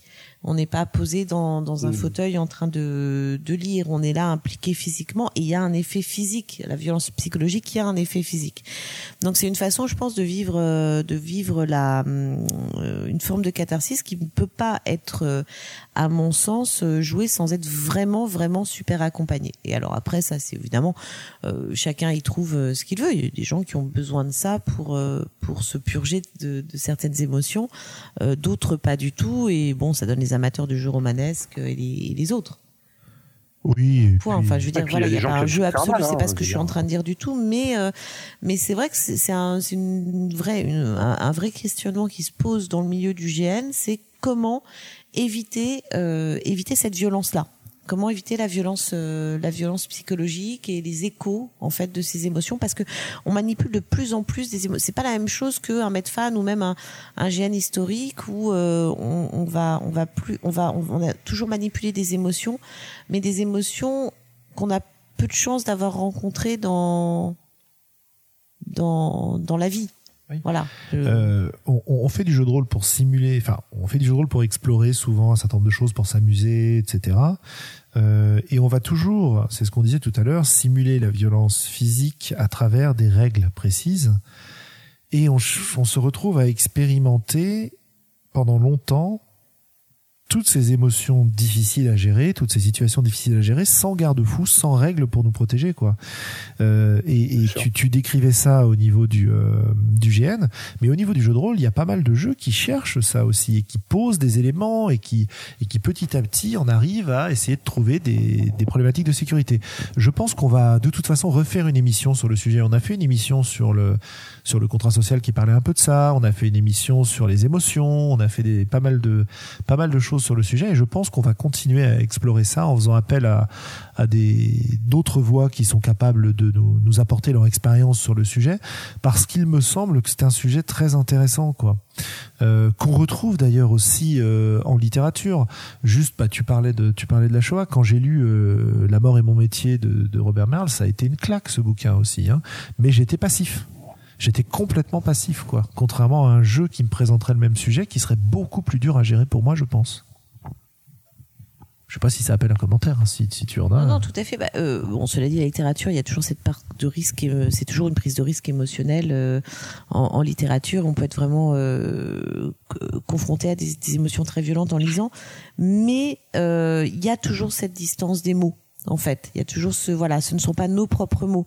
C'est, ce sont les mots de quelqu'un d'autre qui nous touchent, qui, mais ce ne sont pas nos propres mots. À partir du moment où on manipule en roleplay euh, nos propres mots face à une situation, le, le, les frontières s'amenuisent. Et c'est, là où en fait euh, on, ne devrait pas être dans des situations où on a besoin vraiment d'ériger des barrières pour ne pas euh, se prendre cette violence en pleine euh, en, en pleine tête. C'est ça surtout. En, en- Moi, en pleine poire, t'allais dire, c'est ça? Ouais, j'allais dire en pleine poire, mais je voulais être poli. Euh, bah écoutez, euh, je, je pense que ça conclut bien notre discussion, sauf si vous avez encore une fois quelque chose à dire, parce qu'on est parti sur la guerre, avec la gravité que ça peut accompagner, les situations épiques, héroïques, les situations difficiles, les choix difficiles. On a parlé de la violence et de la façon dont elle se manifestait et qu'elle pouvait mettre en exergue un certain nombre d'histoires. Et on termine sur euh, cette violence psychologique qui finalement est probablement ce qui marque le plus euh, les les situations de, de guerre. hein. C'est bon quand on quand on survit évidemment euh, et, et qui malheureusement est assez peu géré. Euh, malheureusement qui est assez peu géré en jeu de rôle finalement. Les séquelles psychologiques de, de personnages qui traversent la guerre, je crois que c'est pas vraiment des sujets qu'on a beaucoup explorés. Je suis pas sûr que ce soit super fun à explorer d'ailleurs, mais Ben, je sais pas, moi j'aimerais bien faire un, un huis clos justement qui se passe pendant une permission, pendant la guerre 14-18, c'est-à-dire qu'on soit pas dans le, le sujet de, on soit pas dans une guerre, mais que le sujet tourne autour de la, de la, de la, de la guerre justement, des conséquences. Ça c'est un truc qui, ouais, c'est bah, ça me fait penser à un jeu que j'aime beaucoup qui est euh, Wraith, donc jeu où tu joues des fantômes. ouais. Euh, et ils ont sorti un Wraith euh, The Great War, donc qui se qui se passe pendant, euh, enfin en marge de, la- de la guerre de, de 14-18 et où tu joues des fantômes qui sont des victimes de cette guerre. Donc euh, là aussi, il y a des choses très intéressantes à voir, quoi. Euh, bon, bah écoutez, euh, si nous n'avons pas encore complètement plombé l'ambiance, peut-être pouvons-nous passer à nos coups de cœur et coups de gueule, hein, chers amis? Xavier, puisque tu ricanes. C'est- Pardon, c'est pas moi qui commence quand même. Bah, je sais pas, tu Moi, j'ai pas, évidemment, j'ai pas trop réfléchi à, à, à ça. Est-ce que j'ai des coups de gueule? Euh, Sans doute, mais ça me vient pas à l'esprit. Allez, coup de cœur. Euh, si, un coup, un, un coup de gueule. Allez, Ah un oui. coup de gueule. Euh, J'attends toujours euh, avec impatience la, la sortie de la traduction de Houses of the Blooded, les lignées de sang en français, et Arcane Asylum prend son temps depuis deux ans. Et, euh, et ça me fait chier parce que j'ai envie d'y jouer et, j'ai et je préférerais le lire en français, euh, surtout si c'est bien traduit. Je croise des doigts pour que ce soit. Voilà, Et je crois que ta, ta, ta fille l'attend aussi. Et... Hein, il me Euh, semble. comment? Ta fille l'attend aussi, non? Ce jeu. euh, aussi, voilà, on l'attend tous. Et, euh, et voilà, et, euh, et des, des coups de cœur, euh, ben euh, j'en avais un, mais je ne l'ai pas noté, donc j'ai oublié. euh, ce sera pour euh, le, le podcast dans 15 jours. Sans Ça doute, marche. euh, et, et du coup, je, je passe la main. Ok. Euh, Willem, dis-moi. Est-ce que tu as des coups de cœur et des coups de gueule ou... Rien de. Je suis pas particulier là, en fait, euh, en coup de cœur et coup de gueule, surtout en termes de jeu. Chicago, euh, c'est bien? Bah, ça peut être n'importe quoi, hein, mais. Une série, ça peut être. Est-ce que, est-ce que tu te plais à, à- dans ton voyage américain et à Chicago en ce moment? Bah écoute, d'accord, on va dire. euh, j'ai été skier dans le Colorado, ça c'était super chouette. Bah voilà, Ah, c'est bah, cool, ça nous fait voyager, euh, c'est bien. Et, euh, et je suis en train de penser vraiment, c'est c'est ce que j'aurais envie d'aller visiter la montagne. Et je me suis aussi acheté un pass saison pour euh, le, la saison prochaine. Ok, Et donc, donc du coup, je vais retourner skier l'année prochaine. voilà. Et, Donc, euh, euh, je- je- tu conseilles aux auditeurs d'aller skier dans le Colorado Euh, Ah oui, oui. On m'avait dit que ça valait vraiment le coup. Par contre, c'est cher. C'est cher. Euh, Ok. C'est un budget, quoi. Non, mais il est important dans les voies d'Altaride. Genre, c'est vachement plus cher que d'aller skier en France, quoi. ouais, il est important dans les voies d'Altaride de penser à tous nos auditeurs, y compris à ceux qui ont de l'argent en plus, Non pas savoir dépensé en, jeu de rôle. qui n'ont pas tout dépensé en jeu de rôle.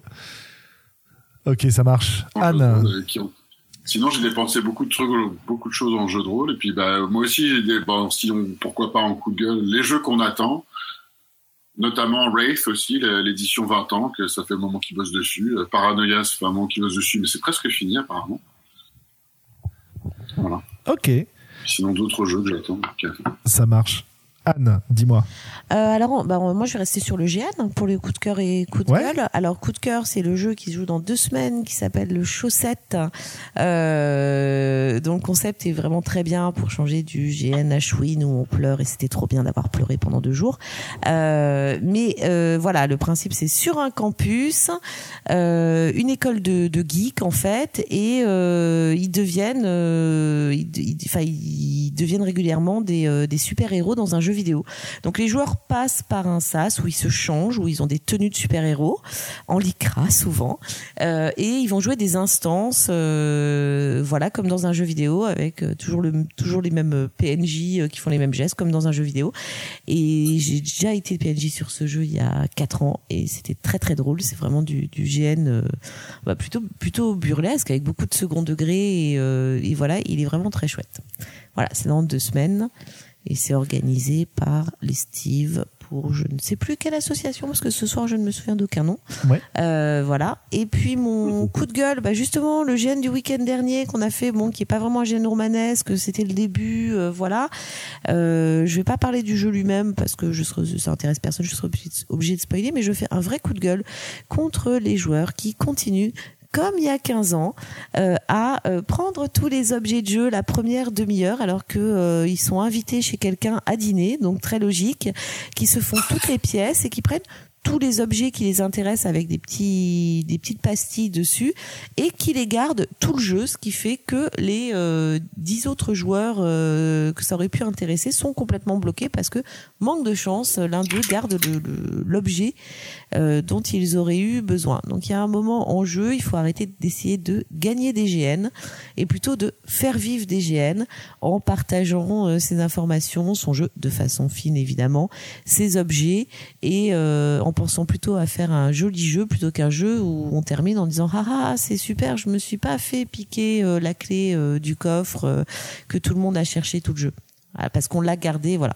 Et, même chose sur les organisateurs de GN. J'adore les, les jeux d'ambiance. Mais moi, quand on me dit que je vais faire un jeu d'ambiance et que je dois avoir une robe du soir, j'adore. Donc j'ai une robe du soir, une pochette. Quand dans mon bac, je dois ramener un tableau et que le tableau fait 29 cm sur 23, je, je me pose la question de la faisabilité de cette histoire. Que, voilà. Alors que nos amis masculins, qui ont des manteaux et des costumes, peuvent peut-être pas cacher un tableau, mais peuvent cacher beaucoup plus de choses que nous, pauvres joueuses, dans notre nos robes des soirs où on a froid parce que les les les lieux ne sont pas chauffés, voilà. Euh, et on nous a bien dit qu'on n'avait pas le droit de cacher des objets sous les matelas. Voilà. Ok. Eh ben écoutez, euh, pour ma part, coup de cœur. Coup de cœur pour un jeu qui n'est pas encore sorti, mais qui va sortir, qui s'appelle euh, Circle of Power. Ou Circles of Power, qui est proposé par Jason Pitre, qui euh, est un jeu propulsé par l'Apocalypse, qui propose de jouer des gens qui ont découvert les secrets de la magie tout en appartenant à des communautés opprimées par euh, par une société établie. Et euh, bah, pour l'instant, c'est une version qu'on appelle Ashcan, donc extrêmement, enfin une première version du jeu très simple qui ne contient pas encore l'ensemble de ce qu'on trouvera dans le jeu. Et j'ai très envie d'y jouer. Donc euh, voilà, je, pense que je vais m'organiser ça bientôt, c'est très prometteur. Et puis c'est tout, et puis je pense qu'on va s'arrêter là et qu'on va souhaiter une très bonne soirée euh, à nos auditeurs en remerciant tout le monde d'être venu nous écouter. Euh, et de nous faire toujours des bonnes remarques sur le chat qui nous permettent de rebondir, d'avancer quand on se perd un peu. Donc merci à tout le monde et puis à la prochaine dans deux semaines. Voilà, salut. Salut. Salut. Au revoir.